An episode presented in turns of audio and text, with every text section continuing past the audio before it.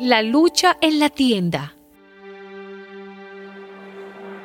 Cuando Jacob vio que Esaú venía acompañado de 400 hombres, se adelantó a ellos y se inclinó hasta tocar el suelo con la frente siete veces hasta que estuvo cerca de su hermano.